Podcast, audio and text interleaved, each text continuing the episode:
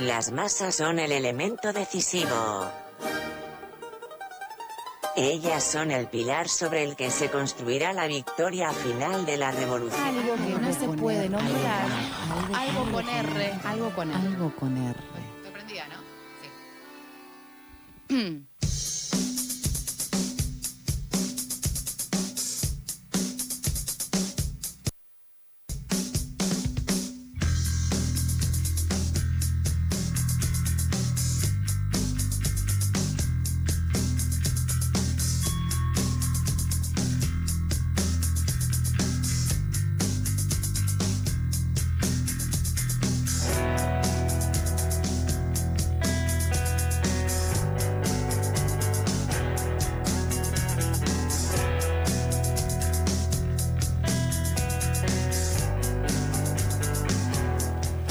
A hablar de algo que está, bueno, no sé si todo el mundo lo conoce y me parece muy interesante hablar de medicina y de distinguir tipos de medicina. Cuando hablamos de la medicina que hoy predomina, la llamamos, voy a diferenciar la entrada porque esto es importante para la entrevista, medicina convencional, la medicina que hoy predomina hegemónicamente, pero además hay otros tipos de medicina como la llamada tradicional y complementaria, que tiene un día, el 22 de octubre, y que además tiene un proyecto de ley presentado para justamente incluirla como parte del mundo de la medicina, además de la convencional, poder eh, aplicar conocimientos, experiencias de diferentes culturas, eh, algo que además está validado por la Organización Mundial de la Salud. La medicina tradicional y complementaria puede definirse eh, como la suma de conocimientos, capacidades y prácticas basados en teorías, creencias y experiencias propias de diferentes culturas, algunas de origen ancestral, sean, tengan una explicación en ciencia o no, que se pueden usar para recuperar, mantener o mejorar el estado de salud y el bienestar físico, mental y social de las personas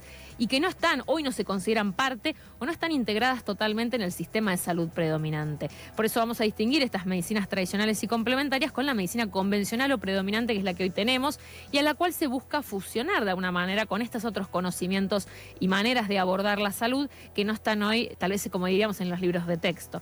Hay un proyecto de ley presentado por la senadora Silvina García Larraburu. Y para hablar un poco más de esto, eh, estamos en comunicación con Marcela López, que es fundadora del colectivo de Elegir Cómo Sanar, impulsora también de este proyecto de ley de las medicinas tradicionales y complementarias en el país, y varias cosas más que la, atan a esta discusión. Así que la voy a saludar. Marcela, ¿cómo estás? Buenas tardes. Buenas tardes, ¿cómo estás? Bien, ¿vos? Muy bien, todo bien.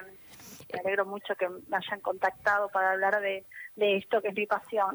Por favor, bueno, además, Marcela, algunas de las cosas de las que te dedicas que tiene que ver con el yoga, el reiki, no sé, eh, distintas cuestiones que hacen a esta no medicina tradicional que hablamos. Si querés un poco, un poco de una definición, ¿no? Pero me gustaría, ya que estás eh, sumamente eh, metida en el tema claramente, que nos cuentes un poco estas, esta medicina tradicional y complementaria, de qué se trata también, y que hay un día, ¿no? Justamente donde se va a reclamar por este proyecto de ley de estas medicinas.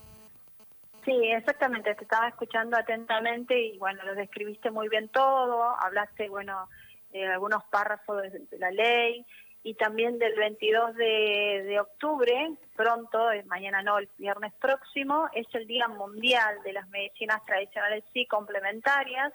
Esto se declaró en 1991 en Beijing en un acuerdo que se hizo, bueno, que, que todos los estados tienen que ser parte, digamos, de, de, estas otras formas de sanar, tienen que incluir estas otras formas de sanar, también avalado por la Organización Mundial de la Salud, ¿no?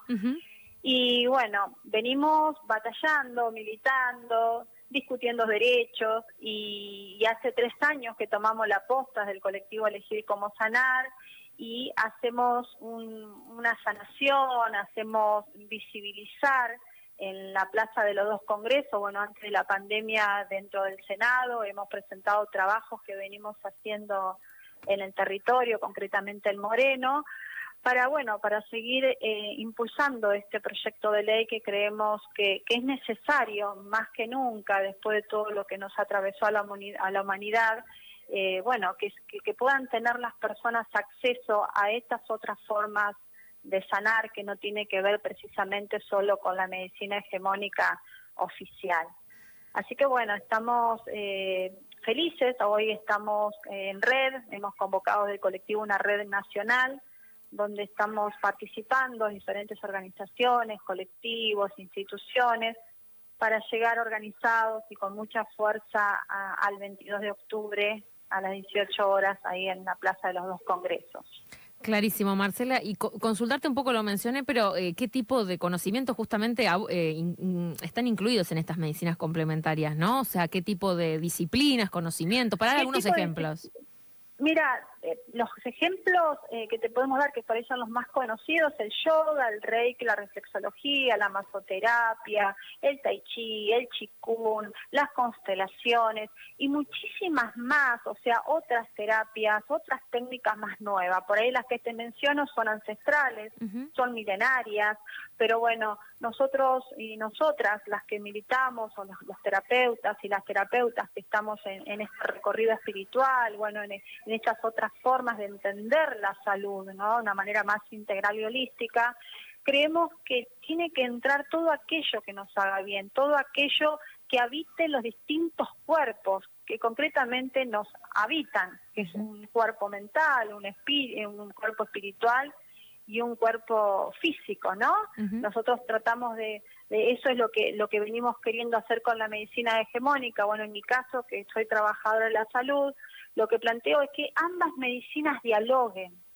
porque bueno, la medicina hegemónica se ha quedado sin respuesta, digo, ¿no? Y en tal caso estas otras formas de sanar vienen a complementar aquello que la medicina hegemónica no puede llegar.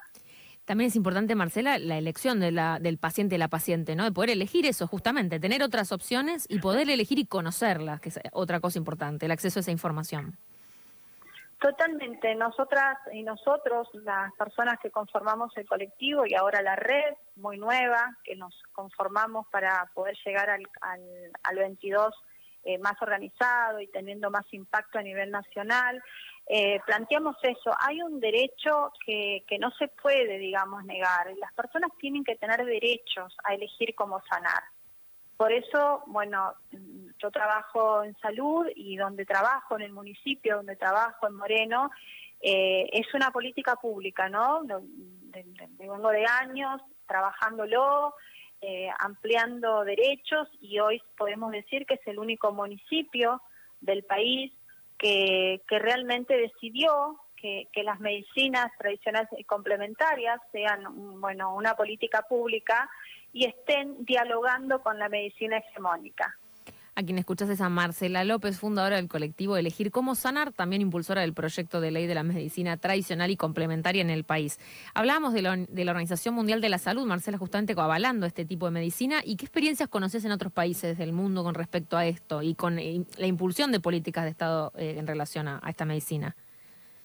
Mira, en realidad las experiencias que se conocen, sobre todo en la región, Brasil, Bolivia, bueno, en Bolivia tenemos un pueblo totalmente con, con los saberes eh, ancestrales muy, muy ahí, muy latente, digamos, tienen que ver, eh, no, no están trabajando en leyes nacionales, sino por ahí hay ordenanzas, decretos, ¿no?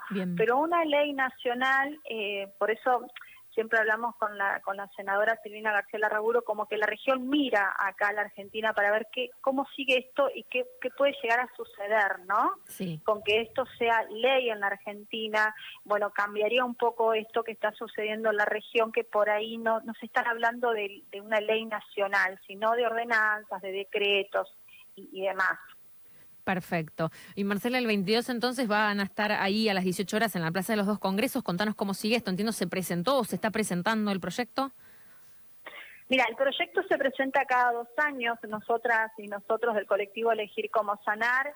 Esto se presentó por primera vez el proyecto en el 2016. Bien. Estaba obviamente ahí en un cajón y en el 2017 nosotras y nosotros del colectivo lo sacamos y lo empezamos a militar eh, a la sociedad civil, contarlo, digamos, y para eso, bueno, hacemos una militancia social, hacemos sanaciones que le llamamos sanaciones populares, donde contamos por ahí de qué va el proyecto y también como, como estas medicinas te tienen que pasar por el cuerpo, hacemos sanaciones. Sanaciones me refiero a que hacemos yoga, reiki, reflexología, bueno, por ahí hay personas de los pueblos originarios que también vienen a, demostrar sus saberes y, acompañarnos a, la sanación o a la reparación o al equilibrio energético.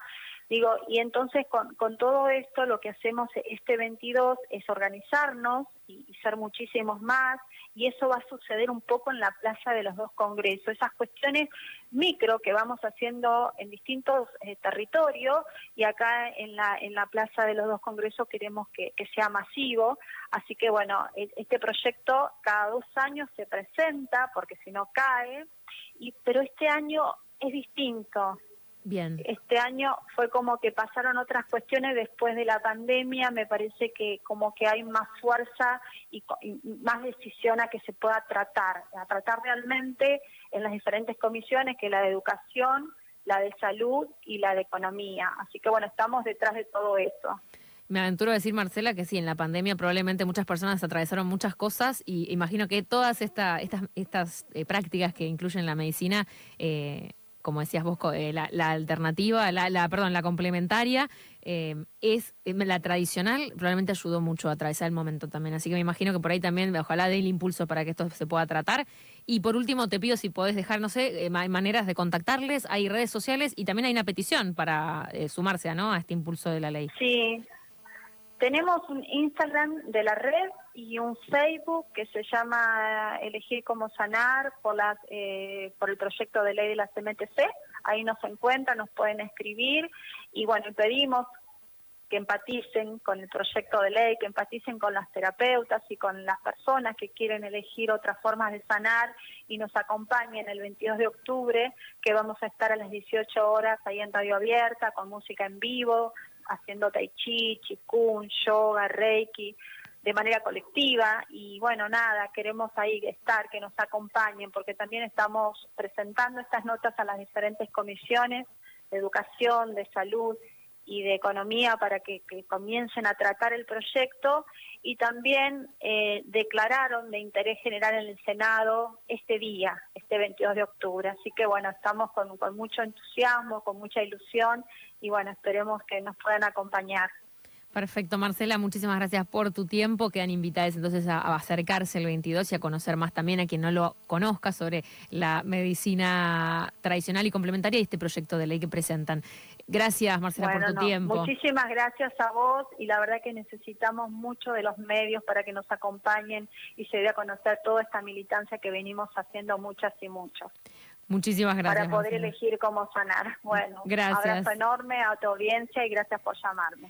Escuchaban a Marcela López del colectivo de Elegir Cómo Sanar, fundadora, también impulsora del proyecto de ley de las medicinas tradicionales y complementarias. En el día de estas medicinas, el 22 de octubre, el próximo viernes, mañana no el otro, se va a estar movilizando las, se van a estar movilizando las organizaciones que impulsan este proyecto de ley a la plaza de los dos congresos a las 18 horas. Una manera de, como decía Marcela, elegir cómo sanar, que esté a que sea una opción reconocida hoy ya por la Organización Mundial de la Salud, pero que bueno, sea parte de la política de Estado también para, para implementarlo. Quédate por ahí que queda más todavía de algo con R en la tribu.